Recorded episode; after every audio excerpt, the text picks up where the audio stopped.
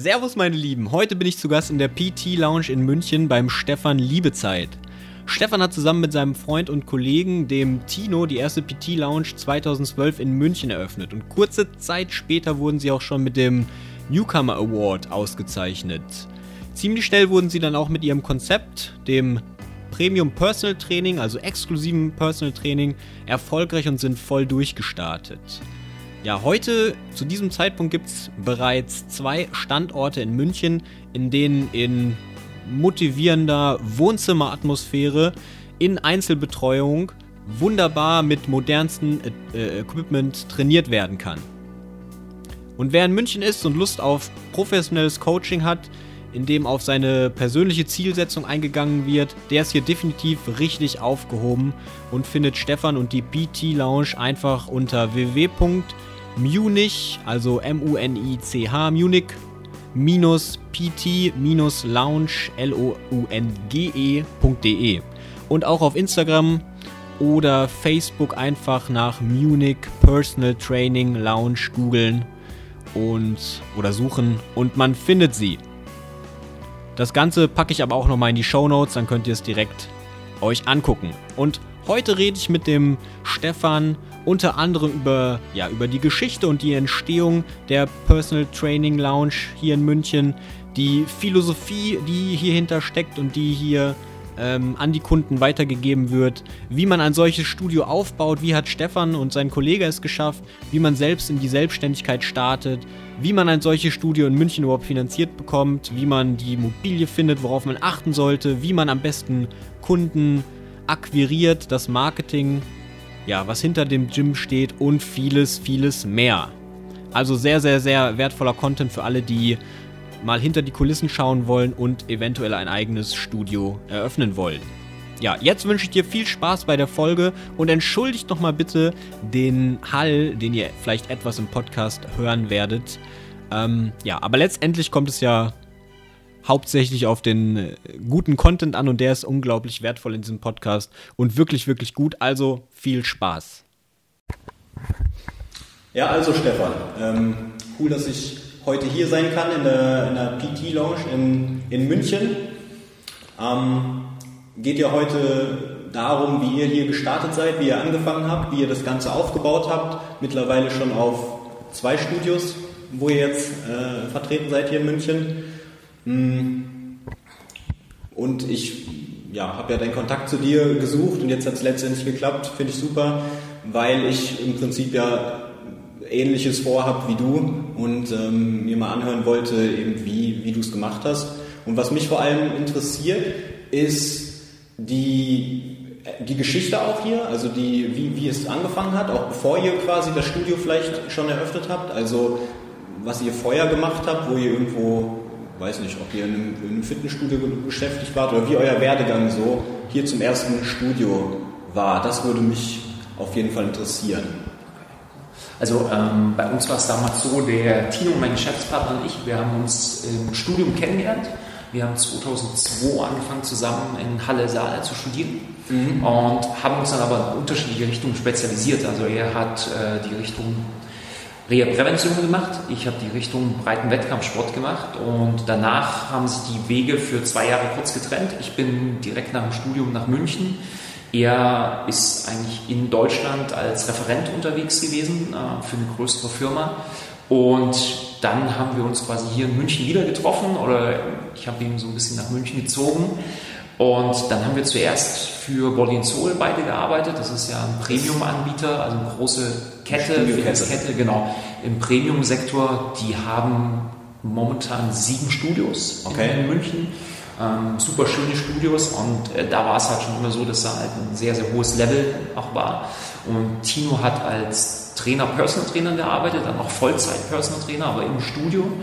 Und ähm, ich bin über die Kundenberatung bis hin zum Studioleiter, habe dann eine Filiale geleitet in Schwabing und habe nebenher das PT-Business halt aufgebaut und dann haben wir irgendwann gesagt, ähm, wir wollen uns halt weiterbilden, über den Tellerrand schauen und mhm. sind 2011 in die USA geflogen und haben dort an einem Functional Training Summit von Perform Better teilgenommen. Und da haben wir damals mehrere Vorträge gehört, wo es das erste Mal wirklich so um dieses Thema Mikrostudios, Boutique-Studios ging und haben da ein paar interessante Vorträge gehört und haben gesagt, hey, ist eigentlich ganz cool, ähm, warum machen wir sowas nicht? Und das war im, glaube ich, April, Mai, als wir da waren und im November waren wir dann so weit, dass wir gesagt haben, hey, wir gehen das jetzt einfach an und über meinen Mentor, was Personal Training angeht, den Stefan Müller, haben wir uns dann Unterstützung geholt. Äh, er hat uns dann beraten, was das angeht. Er hat uns zum Beispiel beim Bankgespräch, beim Businessplan unterstützt, äh, weil er da einfach die Expertise hatte. Und ja, dann haben wir quasi. Der hatte auch schon vorher Studios äh, aufgebaut quasi? Genau, also ja. Stefan Müller hat im Prinzip die Rechte oder ist Inhaber von der PT Launch äh, GmbH, ist es glaube ich. Mhm. Äh, das heißt, äh, mittlerweile gibt es ja mehrere PT-Launches in, in Europa. Okay. Und er unterstützt halt als Berater das Ganze. Genau. Das heißt, es hat nichts mit Franchise zu tun, sondern du holst den Stefan ins Boot, er unterstützt dich, äh, gibt da halt ein Paket, ein Startpaket, was man mit ihm machen kann, wo das Bankgespräch, Businessplan und andere Sachen mit drin sind. Und das hat uns wahnsinnig geholfen am Anfang, gerade wenn du quasi mehr oder weniger aus dem Nichts so ein Business aufbaust. Und damals, äh, 2012, war ja so eine Konzepte noch relativ rar und wir waren mit die ersten, die gerade sowas dann in der Größe gemacht haben. Mhm. Er hat uns da super unterstützt und das war auch äh, ganz, ganz wichtig am Anfang. Und dann haben wir halt die passende Location gefunden und haben im Juli 2012 dann hier eröffnet. Juni 2012. Genau.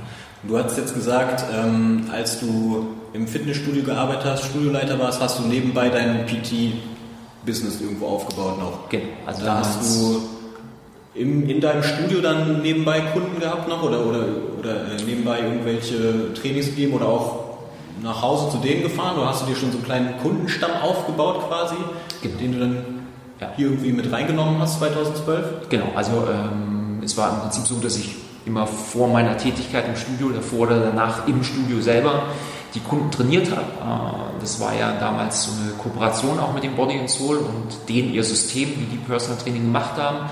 Das hat sich dann zwischendurch ein paar Mal geändert. Dann stand zur Debatte, ob das vielleicht als Festanstellung möglich wäre, im Studio zu arbeiten. Aha. Aber ich bin auch jetzt immer noch der Meinung, dass Personal Trainer im Studio, dass das an sich nicht funktionieren kann, weil die Atmosphäre nicht passt. Du hast nie diese 1 zu 1 Setting, das klassische, mhm. weil du meistens Menschen um dich drum hast, die ganz normal trainieren. Manchmal sind Sachen blockiert, besetzt und einfach die intime Atmosphäre, gerade für die Gespräche, die für uns, was Premium Person Training angeht, halt diese, dieses extra ausmachen, finde ich, kannst du in einem normalen Studiobetrieb nicht gewährleisten.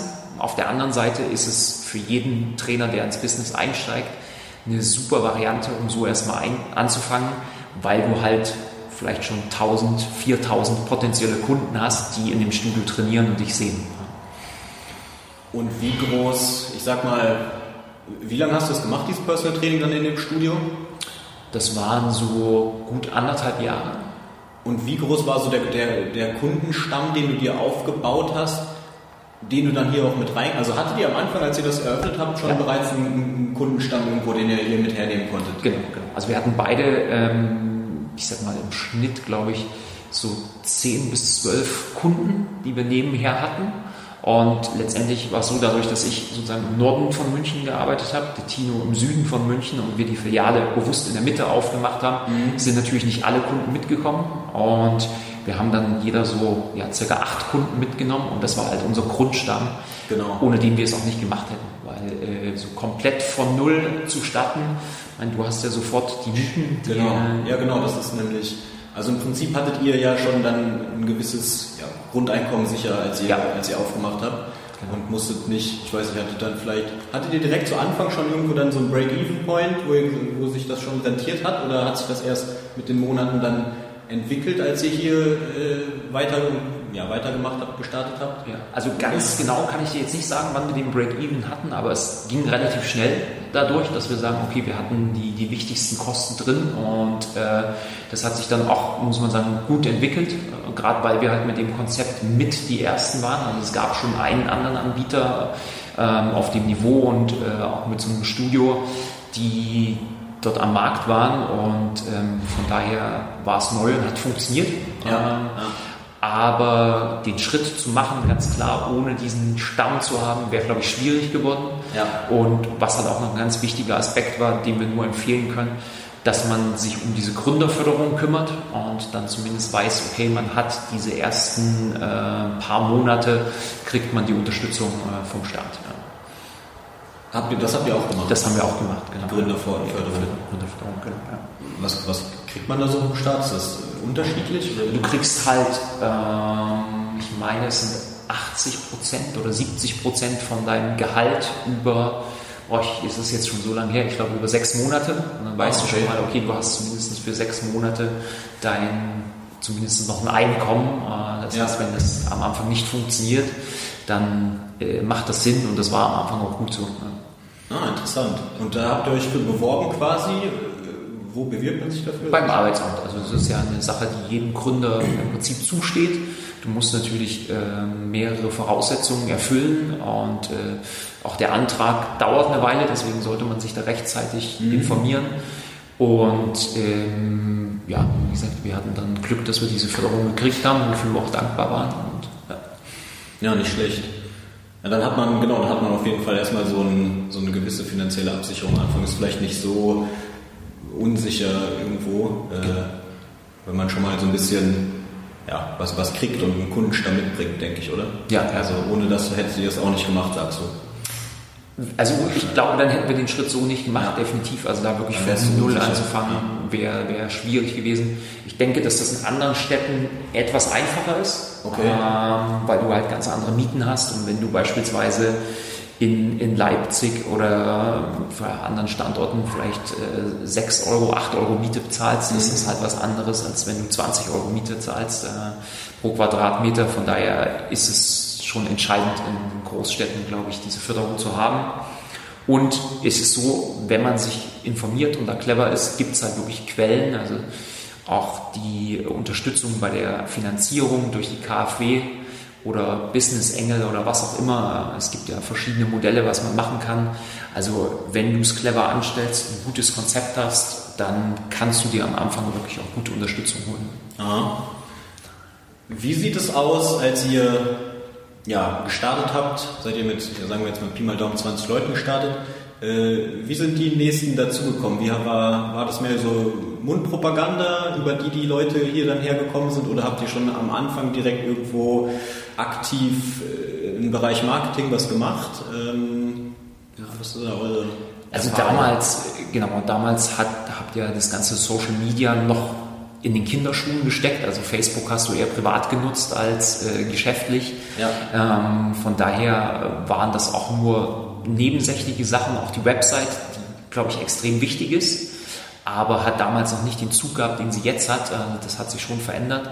Das heißt, primär kann man sagen, die meisten Kunden kamen über Empfehlungen, Mund-zu-Mund-Propaganda und dann aber auch durch ein Netzwerk, was immer noch ein zentrales Thema bei uns ist. Also wir versuchen an jedem Standort immer wieder sofort ein Netzwerk aufzubauen. Aha. Das heißt, Ärzte, Physiotherapeuten, Osteopathen, äh, Restaurants, die in der Nähe sind. Ähm, ja, also alles, was, was wirklich günstige Partner sind, die irgendwo zu diesem ganzheitlichen Ansatz passen, haben wir uns sofort gesucht und das hat hervorragend. Restaurants dann in welcher Form Partner und Kooperation? Ja, also entweder Restaurants, wo du äh, dein typisches Klientel hast, also wie hier gibt es ja in der Max-Vorstadt viele äh, Restaurants, die mittags wirklich die Business-Leute haben, die dann essen gehen.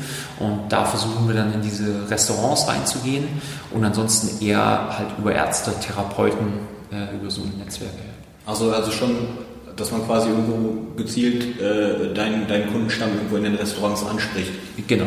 Ja. Aber in welcher Form macht ihr das? Also, man kann, also das, das heißt, äh, dass man präsent ist in dem, in dem Restaurant. Also entweder durch gemeinsame Aktionen oder halt einfach das in einem Eingangsbereich oder wirklich zentral, wo jeder drüber stößt, ähm, irgendwo ein Flyer, eine Broschüre oder so. Okay, okay, so, okay. Ja. Also wir haben hier zum Beispiel ein amerikanisches Café äh, im Gebäude drin wo gefühlt die halbe Max-Vorstadt oder der halbe Stiegelmeier-Platz irgendwann mal tagsüber sich einen Kaffee holt oder irgendwas anderes, einen kleinen Snack. Und da haben wir halt wirklich das dass man drüber fällt, unsere Broschüre. Ja. Und da haben wir wirklich halt schon Kunden drüber gewonnen, die gesehen haben, hey, da ist jetzt die Broschüre und ich wollte das schon immer mal machen und es ist direkt um die Ecke. Ja. Also habt ihr momentan jetzt heutzutage äh, einen Marketingansatz, der sich jetzt nicht nur über, wir hatten ja schon mal telefoniert, da hat sie ja gesagt, Social Media Marketing wird immer wichtiger, auch jetzt für euch. Ähm, aber ihr fahrt auch noch mit dem klassischen Print-Marketing irgendwo, dass ihr ja, Flyer verteilt, keine Ahnung, vielleicht Gutscheine oder. Wir machen es jetzt wieder, weil die zweite Filiale ja im Speckgürtel von München ist und wir da festgestellt haben, dass da die Uhr noch ein bisschen anders läuft und okay. äh, gehen da wieder Richtung Print zurück. Das hat jetzt auch mit der ersten Aktion gleich ganz gut funktioniert. Aber ich muss sagen, direkt für eine Großstadt und wenn du zentral bist, ähm, haben wir am Anfang halt Lehrgeld gezahlt, indem wir unglaublich viel Geld verbrannt haben mit Zeitungsanzeigen, äh, mit ähm, Artikeln, mit Advertorials und und die natürlich auch in München dementsprechend teuer sind. Und wenn man es runterbricht, kann man sagen, war das einfach verbranntes Geld. Ähm, okay. Und jetzt, äh, Stichwort Social Media Marketing, da seid ihr, seid ihr da schon voll eingestiegen oder habt ihr da schon Erfahrungen mitgemacht, wie das so, wie das sich rentiert vielleicht? Und ja, wenn ja, habt ihr dann einen Menschen irgendwo angestellt, der jetzt für euch arbeitet oder geht ihr über eine Agentur oder wie, wie macht ihr es? Also wir haben es am Anfang selber probiert und mhm. auch jetzt würde ich sagen, ist so eine, einer der wichtigsten Tipps, die wir weitergeben können. Ähm, Du kannst es bis zu einem bestimmten Punkt selber machen, auch wenn das deine Leidenschaft ist, super, aber mhm. es frisst halt extrem viel Zeit und äh, normalerweise sollte deine äh, Expertise das Training sein und nicht ja. Social Media und ja. da du irgendwo nur in einen Part 100% reinstecken kannst, such dir jemanden, der da besser ist, der da up to date ist. Mhm. Und wir haben halt im letzten halben Jahr einfach so wahnsinnig viel dazugelernt, nachdem wir uns für eine Agentur entschieden haben, die das für uns macht und merken halt jetzt auch selber, wir haben da einfach einen Rücken frei, wir haben Profis, die das für uns machen. Alle paar Wochen kommen irgendwelche neuen Themen wie Insta-TV und und und, wo wir sagen, okay, wow, wir haben nicht mal mitgekriegt, dass das jetzt kommt und wie man das ja, nutzt. Ja. Aber die Jungs wissen direkt, wie man das einsetzt. Und wir haben halt ein gewisses Budget, was wir jetzt jeden Monat abzwacken, wo wir sagen, okay, in der Zeit können wir aber Geld verdienen, weil wir am Kunden arbeiten können mhm. und können das Geld dann halt investieren in Experten, die das machen. Und deswegen, äh, entweder sucht ihr einen Geschäftspartner, der das kann, stell jemanden ein, der das kann, oder mach es mit einer Agentur. Aber das selber zu probieren, ist meistens halt ja, einfach ein Wahnsinn. Ja. Wenn du jetzt äh, quasi nochmal ja, nochmal starten müsstest oder nochmal ein, ein, ein Fitnessstudio oder Gym jetzt hier in München oder wo auch immer eröffnen würdest, würdest du oder was sind so die, die wichtigsten Lehren quasi gewesen aus, aus den äh, Eröffnungen hier, die du in München bereits gemacht hast? Was würdest du sagen, wo muss man auf jeden Fall aufpassen oder, oder woran denkt man vielleicht im Vorfeld gar nicht? Ja, was, was sind vielleicht so die Schritte, die man so gehen sollte, wenn man so ein wenn man jetzt so ein Gym hier eröffnen möchte wie ihr? Ja. Also als erstes bau dir auch ein kleines Netzwerk auf an, an Experten, die dich unterstützen. Also für uns äh, war, glaube ich, ein wichtiger Erfolgsfaktor, dass wir uns sofort einen Steuerberater gesucht haben und mhm. mit unserem Steuerberater auch Glück gehabt haben. Der ist mittlerweile auch Kunde, äh, hat andere Kunden gebracht und äh, kann sich halt auch mit dem identifizieren, was wir machen. Ne? Und äh, hat natürlich auch Geschäftskunden, denen ah. er von uns erzählen kann. Also das ist so ein gutes Geben und Nehmen. Und ist wahrscheinlich auch direkt euer Klientel dann so meistens. Ist unser Klientel, ja. genau. Und, aber du bist halt von vornherein bist du safe. Also gerade was Steuern angeht, äh, mach nicht den Fehler und mach das irgendwie jährlich und versuch es erstmal selber zu machen.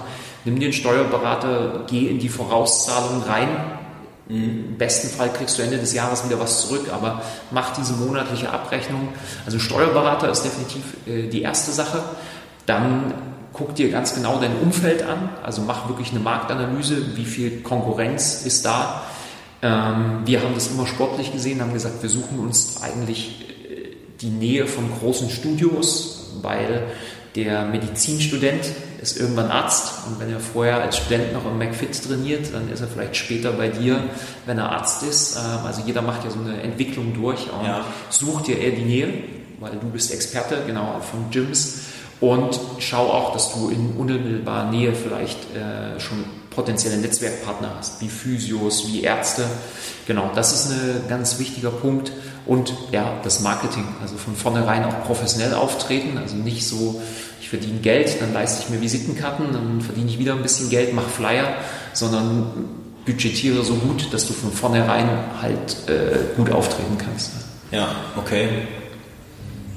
Und wie sieht jetzt zum Beispiel, ich habe jetzt hier gesehen in, in, eurem Gym, ihr habt eine Kooperation oder, oder vielleicht auch hier bei euch irgendwo angestellt in irgendeiner Form mit, dem, äh, mit eurem Chiropraktiker. Mhm.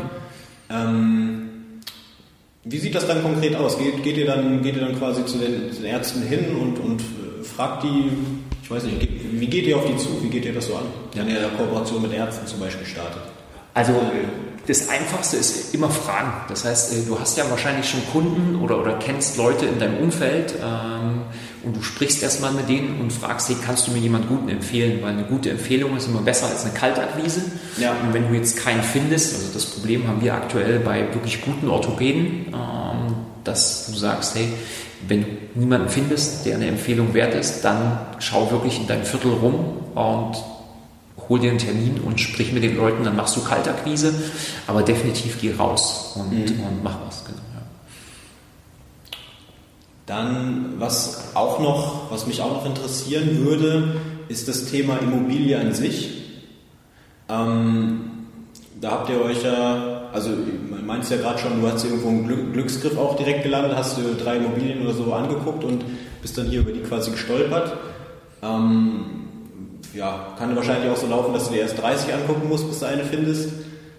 Nur als ihr die ja, gefunden habt oder gesehen habt, diese Immobilie, hattet ihr da vorher im Kopf, auf, auf was ihr achten wollt, auf was ihr auf jeden Fall Wert legt? Zum Beispiel, ich weiß zum Beispiel Stichwort Geräusch, dass ihr irgendwo unmittelbare Nachbarn vielleicht nicht stört, wenn hier mal ja, Musik an ist oder was auf den Boden fällt oder vielleicht ja, euer Gym ist vielleicht auch nicht so laut wie ein normales Fitnessstudio, dass ihr hier irgendwo äh, richtige Kreuz, Kreuzhebe, keine Ahnung, 200 Kilo Kreuzhebe das auf den Boden fallen lasst oder so. Aber generell würdest du sagen, es gibt Punkte an Immobilien, die du vielleicht auch jetzt im Nachhinein, äh, wo du auf jeden Fall darauf achten würdest, wenn du eine Immobilie dir anguckst oder, oder mieten möchtest? Genau, also die, die zwei wichtigsten Punkte sind im Prinzip gerade für die Vermieter, weil die entscheiden es ja, dass du sofort offen mit dem Vermieter drüber sprichst, okay, ähm, wie sieht es mit den Nasszellen aus? Also wo sind die Wasseranschlüsse? Mhm. Und ist es möglich, mit möglichst wenig Aufwand, vielleicht sogar mit Hilfe vom Vermieter, halt Duschen einzubauen, weil die wenigsten Immobilien haben Duschen drin. Mhm. Und da ist aber mittlerweile, das hat sich geändert, viele Büros bauen mittlerweile Duschen schon ein oder auch in neueren Bürogebäuden um den Mitarbeitern, ob das jetzt ein Steuerfachangestellter ist oder was auch immer, ähm, schon dieses Service zu bieten. Das heißt, mittlerweile ist es vielleicht leichter, aber klär ab, dass du definitiv Wasseranschlüsse hast, problemlos Wasseranschlüsse und ähm, klär definitiv ab, wie das ist mit einer Nutzungsänderung, weil auch die wenigsten Gebäude haben eine Nutzung, die auf Therapie oder Training ausgelegt ist.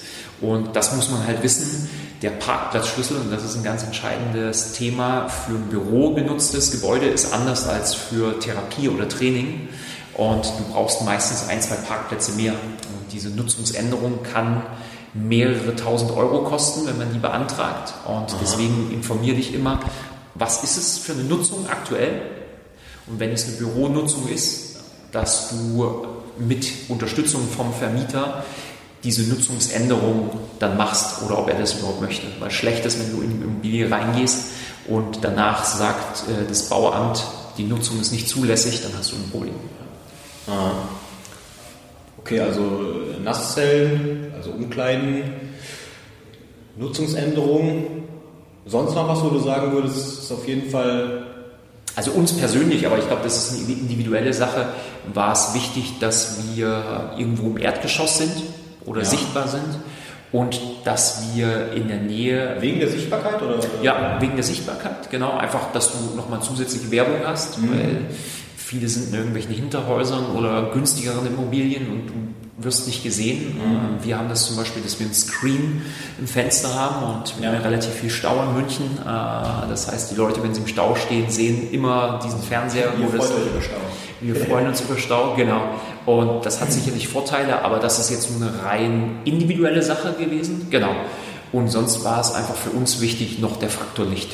Äh, weil A sparst du Strom, äh, wenn du wenig Licht brauchst, äh, weil du halt viel Tageslicht hast.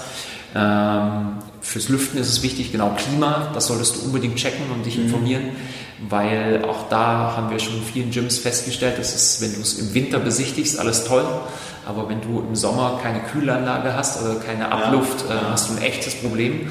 Deswegen schau auch immer und informiere dich da bei dem Vermieter. Genau. Aber sonst, wie gesagt, für uns, äh, wir heißen Launch, das hat äh, System und deswegen war eine große offene Fläche wichtig. Und das war es schon eigentlich. Ja. ja. Interessant.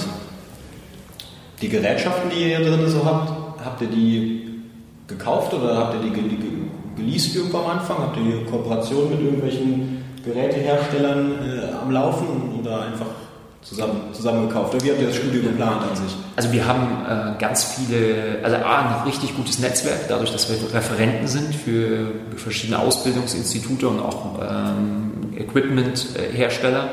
Und wir haben im Prinzip zwei, drei große Kooperationen, also einmal mit Transatlantic Fitness, wo wir halt die TRX Suspension Trainer herkriegen, Medizinbälle und und und und mit Perform Better, das sind im Prinzip die zwei größten momentan auf dem Functional Training Markt, aber auch äh, Aerobis zum Beispiel als deutsche Firma, wo wir Equipment herhaben, beim Kettlebell die Original äh, RKC Sachen. Das sind so die Dinge, wo wir Wert drauf legen und dann haben wir halt mit der Firma Kaiser mhm. haben wir diese Luftdruckgeräte, die man von der Nationalmannschaft kennt und mhm. die haben wir geleast, genau, aber der Rest des kleinen Equipment war uns wichtig, dass wir das kaufen, also das liegt bei uns. Das habt ihr auch direkt am Anfang, und ihr habt ja auch hier jetzt nicht irgendwie äh, billiges Equipment genommen, sondern ihr habt wahrscheinlich auch direkt zu, an, zu Anfang das, ja, da keine Abstriche gemacht irgendwo, ne? Genau, also das ist auch Philosophie-Sache. Ich meine, äh, du kannst dir natürlich gerade so einen TX Suspension Trainer, kannst du dir eine günstige Variante kaufen, einen mhm. Discounter für 20, 30 Euro. Nur ist es so, das Klientel, und das merkt man immer mehr, beschäftigt sich mit den Sachen. Viele kennen das mhm. Equipment und letztendlich bleibt zwar kein Kunde bei dir, weil du dieses Top-Equipment hast, aber wenn sie sich mehrere anschauen, ist es vielleicht dann der Key-Factor, der es ausmacht. Und ähm, wir sind halt einfach der Meinung, wenn du auf einem guten Niveau arbeiten willst und wenn du halt einen Stundensatz äh, nimmst im dreistelligen Bereich, dann sollte dir das auch wert sein, das originale Equipment zu kaufen. Und deswegen haben wir uns auch nicht abhängig gemacht von einem Lieferanten, sondern wir haben wirklich geschaut, okay, was sind bei Kettlebell Suspension Trainer, was sind für uns die besten Marken oder gerade bei den ganzen Faszien-Tools und beziehen die dann für uns persönlich äh, immer vom, vom besten Hersteller. Ja, ja, ich denke, das ja, bietet sich auch einfach wegen dem Klientel hier, das ihr so habt, an wahrscheinlich. Ne? Also ich meine, da sollte man wahrscheinlich auch nicht mit irgendwelchen billigen dahergelaufenen Equipment hier äh, auftauchen oder sich präsentieren. Ne? Ja, genau, denke ich. Ja. Und es ist oft auch so, also das äh, merken wir immer wieder, wir, wir haben ja auch ein großes Netzwerk an, an, Kollegen, mit denen wir uns austauschen, also wie jetzt auch mit dir. Und äh, wenn du siehst, gerade Thema, ähm, mehr gerade Thema Medizinbälle oder Matten, mhm alle, die da 20, 30 Euro versuchen zu sparen, das sind halt auch diejenigen, die dann irgendwann das Equipment nach zwei Jahren, drei Jahren wieder nachkaufen müssen, weil genau. es dann einfach nicht mehr gut aussieht, weil ja. die Matten durch sind. Und klar ist es so, wenn du eine RX-Matte kaufst, das ist erstmal in Invest, aber die leben halt ewig lang und sehen halt ja. gescheit aus. Ja. Nach einem Jahr schon ranzig aussehen die Matten. Kein Kunde legt sich da gern drauf. Ne? Ja, ja, klar. Seid ihr, wie seid ihr da reingekommen in eure Ausbildertätigkeit? Wofür macht ihr genau? Für Perform Better macht ihr? Also ich selber bin ähm, genau einer von den ähm, Perform Better Experten, der so gesagt, genau, und bin selber Head of Education bei Transatlantic Fitness. Das okay. heißt, äh, kümmere mich äh, um Teil des Ausbildungsbereichs und habe halt äh, die Ausbildung, Suspension Training, Standard, dann den FTC, das ist die Advanced Ausbildung sozusagen, macht die Dynamax Ausbildung und den Regenerationscoach Kurs. Und letztendlich ist es so, ähm, wir sind halt auch über Kontakte wieder da reingekommen, über, über Netzwerk und einfach präsent sein. Ne? Also zum Beispiel wirklich dann die FIBO besuchen, Ausstellungen besuchen und aktiv auf die Partner zugehen. Und äh, so entstehen dann diese Sachen. Ne? Ja.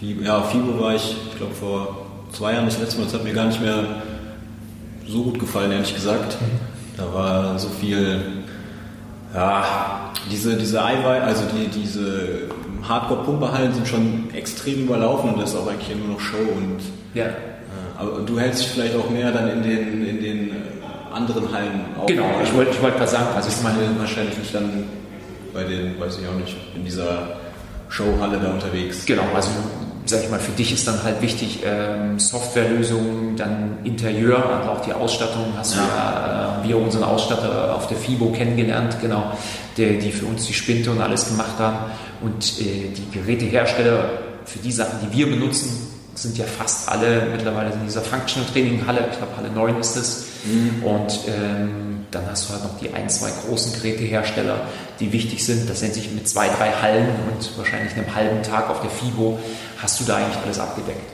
Ja. ja. Und das kriegst du gut alles unter einen Hut, da deine, deine äh, Ausbildertätigkeiten mit dem, mit dem Gym hier, was du so leitest. Das ist wahrscheinlich, ist das, diese Ausbildertätigkeit ist mehr so vereinzelt im Monat irgendwie oder, oder, oder wie sieht das aus bei dir? Genau, ist eher dann am Wochenende. Ja. Und ich meine, du musst halt wissen, wenn du diese Sachen machst, auch wenn du Personal Training machst, ist es immer meiner Meinung nach so, das ist halt eine Leidenschaft, das ist nicht mhm. einfach nur ein Job, den du runterreißt und mhm. es gibt nicht diese 9-to-5 Arbeitszeiten oder fünf Tage die Woche und gerade am Anfang ist es halt einfach so, du musst Gas geben, du, du musst da alles reinpacken und ich sage immer, um gerade als Referent authentisch zu sein, finde ich es extrem wichtig, auch noch an der Basis zu arbeiten. Das heißt, ich könnte mich persönlich nie hinstellen, könnte eine Ausbildung geben. Äh, ich gebe ja auch die PT-Ausbildung fürs Klucker-Kolleg und könnte jetzt neuen Personal Trainern, jungen Personal Trainern erzählen, ihr müsst es so und so machen und bin selber schon jahrelang aus der Praxis raus oder habe kaum noch Kunden. Ja. Und äh, auch diese Balance für mich selber nicht nur Personal Training zu geben, sondern halt auch das Wissen weiterzugeben, äh, selber ständig zu lernen, mich fortzubilden, ist eine super Balance und äh, mir macht Spaß, mir taugt es und deswegen. Ja. Vielleicht noch zum Schluss ein Wort zum, zum, zum Team hier, also zum, äh, wie, wie sich das Team am Anfang gebildet hat, also oder, oder womit, mit welcher Du hast schon gesagt, am Anfang habt ihr einen Steuerberater auf jeden Fall noch mit ins Boot genommen. Was waren vielleicht oder was waren die ersten Angestellten, die ihr so mit, mit reingenommen habt, die, die wichtig waren? Waren das auch andere Personal Trainer dann noch, die hier zusätzlich noch äh, Kunden betreut haben oder waren das mehr so außer, außer Buchhaltung oder, oder wo kam, was, was ist da wichtig? Also Buchhaltung äh, macht bei uns immer der, der Tino hauptsächlich, genau. Also es ist natürlich trotzdem so, dass wir uns ja viel drüber unterhalten, aber er hat das auch, weil er sich dafür interessiert, äh, hat auch eine Ausbildung in der Richtung. Mhm. Ähm, das heißt, das brauchten wir am Anfang erstmal nicht, aber wenn du selber nur leidenschaftlicher Trainer bist, dann such dir vielleicht wirklich noch jemanden, der sich um die Buchhaltung kümmert, weil äh, das ist schon ein Zeitfresser. Und ansonsten haben wir dann halt angefangen, ja, mit anderen Trainern, also andere Trainer hier reinzuholen ins, ins Team und dann über 450 Euro Basis oder halt erstmal also diese Minijobs dann ja. anzufangen, haben dann aber relativ schnell den ersten Festangestellten eingestellt, weil wir gemerkt haben, okay, es macht halt einfach Sinn, ja. einen Festangestellten zu haben. Und ja, mittlerweile haben wir jetzt äh, sieben festangestellte Trainer und da ist es halt einfach so, du bist präsent, also auch das Ausbilder, die Ausbildertätigkeit hilft da. Wir haben einen Teil unseres Teams in Ausbildung kennengelernt und du merkst ja schon, ob da eine Sympathie da ist. Du siehst sofort acht Stunden, was hat derjenige äh, drauf auch. Sonst kriegen wir halt auch regelmäßig Bewerbungen, die dann halt ja. übers Kontaktformular kommen. Und letztendlich ist es einfach so, da bin ich der festen Meinung, die Leute die du, mit denen du gerne zusammenarbeiten möchtest, die finden dich. Also das, das kommt von ganz alleine. Man, man findet sich genau ja. wie mit den Kooperationspartnern und das ist halt einfach eine, eine, Energie, die man schlecht beschreiben kann. Aber das, was zusammengehört, das findet sich und wir haben unglaubliches Glück gehabt, haben auch Lehrgeld schon bezahlt und haben Leute gehabt, mit denen wir gut zusammengearbeitet haben, aber wo sich irgendwann die Wege mal trennen. Auch das ist normal. Ähm, und jetzt sind wir halt mega happy mit unserem Team, was wir jetzt haben. Team ist wichtig, oder? Also ich meine, muss schon stimmen, ja. dass man sich da auch untereinander versteht. Ja. Sonst ja, schlechtes Blut ist nicht gut, denke ich. Genau, also du musst halt auch, äh, auch eine Vision haben. Also wichtig ist es, glaube ich, auch das äh, gleiche Vorstellung. Genau, gleiche Vorstellung ja, ja. dass wir wirklich sagen, okay, wir, wir fungieren auch wie ein Sportteam. Also ja. äh, klar muss irgendjemand die Kapitänsbinde tragen und muss ein bisschen mehr Verantwortung haben, mhm. aber letztendlich haben wir eine flache Hierarchie. Jeder ähm, darf sich einbringen, jeder hält Team-Meetings. Wir machen sehr, sehr viele Meetings. Jeder darf seine Expertisen einbringen und äh, ich glaube, so ist modernes Arbeiten. Ja, das und äh, das, das macht halt richtig Spaß. Ja, nicht nur euch, wahrscheinlich auch dann den Angestellten quasi. Ne? Also so, so flache Hierarchien, wo man sich nicht so fühlt, als ob man nicht gehört wird, ist schon, denke ich, jetzt modern irgendwo. Ne? Also, genau. genau. Ja, ja, ja, genau. Und du hast halt selber, und ich glaube, das muss man halt auch relativ schnell verstehen, und das war eine Sache, die wir, glaube ich, schnell gelernt haben, ist, ich meine, du hast nur 24 Stunden Arbeitszeit zur Verfügung und wenn du dir deinen Kundenstamm aufgebaut hast, ist es halt so, du kommst irgendwann an eine Grenze und du kannst halt nicht, wenn du ein gutes Niveau halten willst, kannst du nicht die ganze Woche sechs, acht oder zehn PTs geben, äh, dann bist du nach einem halben Jahr durch. Hol dir lieber Leute, die dich unterstützen, äh, verteil das. Und eine Sache, die sich daraus ergibt, wenn du PT bist, auch du bist mal krank, auch du musst mal in den Urlaub, dann hast du im Prinzip keine Einnahme hast du ein Team, wo sie dich vertreten können, können A, die Kunden haben eine Termingarantie, sie können das ganze Jahr trainieren. Und auch wenn du mal im Urlaub bist, verdienst du trotzdem noch Geld mhm. oder zumindest wird dein Kunde betreut. Habt ihr hier, ich weiß nicht, als ihr angefangen habt, quasi die, die gleichen Preise noch gehabt wie jetzt? Oder habt ihr es irgendwo mal angepasst? Nein, also die haben wir regelmäßig angepasst. Ich würde immer sagen, so alle anderthalb Jahre passen wir die Preise neu an, haben auch die Modelle etwas verändert und was wir jetzt zum Beispiel gar nicht mehr haben, ist eine, eine Zehnerkarte. Also wir haben entweder nur noch große Kartenkontingente, also bis hin zur 100er-Karte oder halt Halbjahres- und Jahresverträge. Okay. Und dann macht ihr ähm, Einzelpersonal-Training, macht ihr auch so Kleingruppentraining oder, oder was sind hier Nein, ähm, also wir machen wirklich nur eins zu eins. Eins zu eins. Genau, wir haben halt einfach gesagt, das ist unsere Expertise ja. und es gibt genug Anbieter, die noch Kleingruppentrainings machen oder nebenher Bootcamps oder irgendwas. Ja. Völlig okay, das ist halt einfach ein anderer Geschäftsansatz. Wir haben den Bereich Personal Training, Schulung und ähm, ja, Firmen. Mhm. Das heißt, wir haben einige Firmenkooperationen, wo wir dann natürlich Gruppentrainings in der Firma, Firma selber geben aber wir selber sind reine 1 zu 1 Experten. Ja. Interessant. Vielleicht noch eine, eine Frage zum Schluss. Wann war so der Punkt, wo ihr gemerkt habt, okay, jetzt, jetzt läuft es, jetzt läuft der Laden hier, also wo ihr euch quasi, ich am, am Anfang macht man sich ja wahrscheinlich noch so ein paar Gedanken, ob man, ob das alles äh, laufen wird. Äh, wann war so der Punkt für euch, wenn ihr gemerkt habt, ja, jetzt sind wir über, oder jetzt läuft der Laden hier? Ja, ja. Wie schnell seid ihr gewachsen? Andersrum vielleicht. Also wir, wir sind äh, dadurch, dass wir uns dafür entschieden haben, das Ganze aus eigener Tasche zu machen, natürlich langsamer gewachsen. Also wir haben keinen Investor dabei oder keinen Sponsor oder irgendwas. Mhm. Deswegen sind wir schon langsamer gewachsen, aber wir haben es schneller geschafft als diese berühmten drei Jahre, wo man sagt, okay, nach drei Jahren weißt du, ob das Ding klappt oder ja. nicht.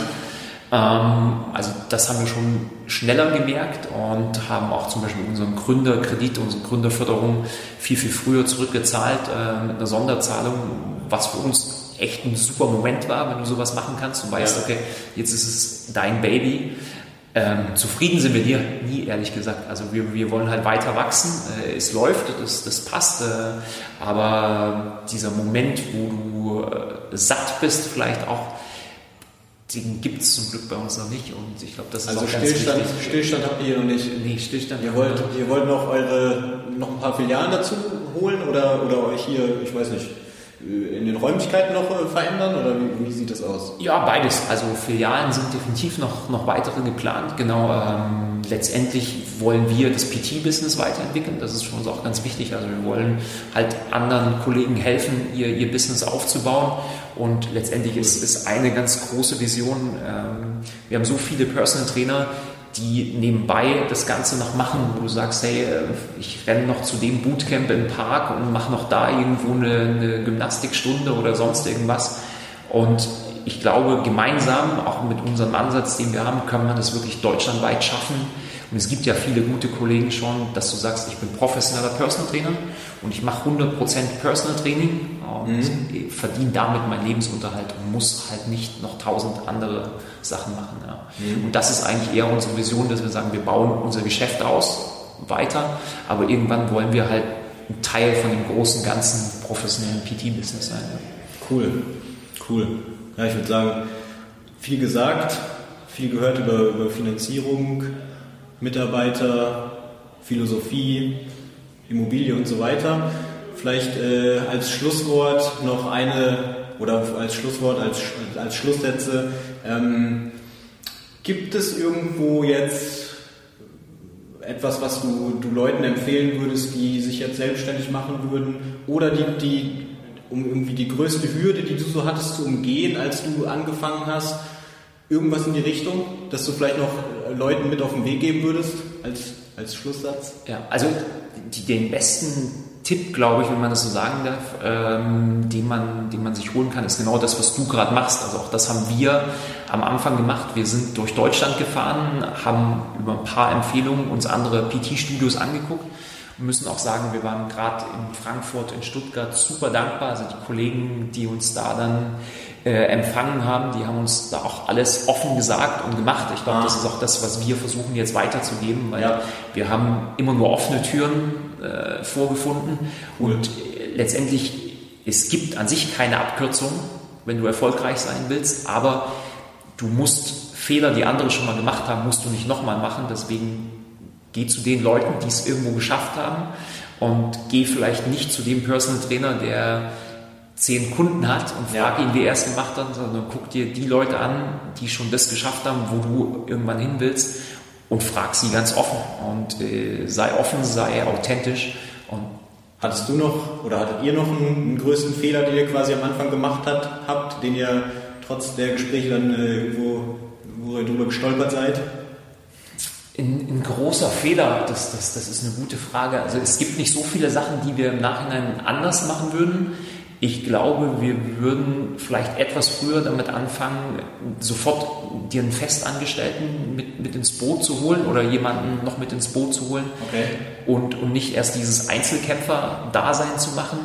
Und ansonsten halt diese Balance, äh, was Erfahrung ist. Also Printmedien haben halt nicht funktioniert und das Geld, was wir da verbrannt hätten, hätten wir das gleiche in eine Marketingagentur gesteckt. Okay. Das war so ein Punkt, genau. Cool. Ja, dann äh, danke ich dir, dass du mich hier empfangen hast und dass du mir und den Zuhörern den, die ganzen Tipps noch mit auf den Weg gegeben hast. Und ich werde dich auch laufen halten, auf jeden Fall, wie es bei mir läuft. Ja. Also viel Erfolg. Ich glaube, ja. das, das wird auf jeden Fall was, wenn du die Sachen befolgst und ja.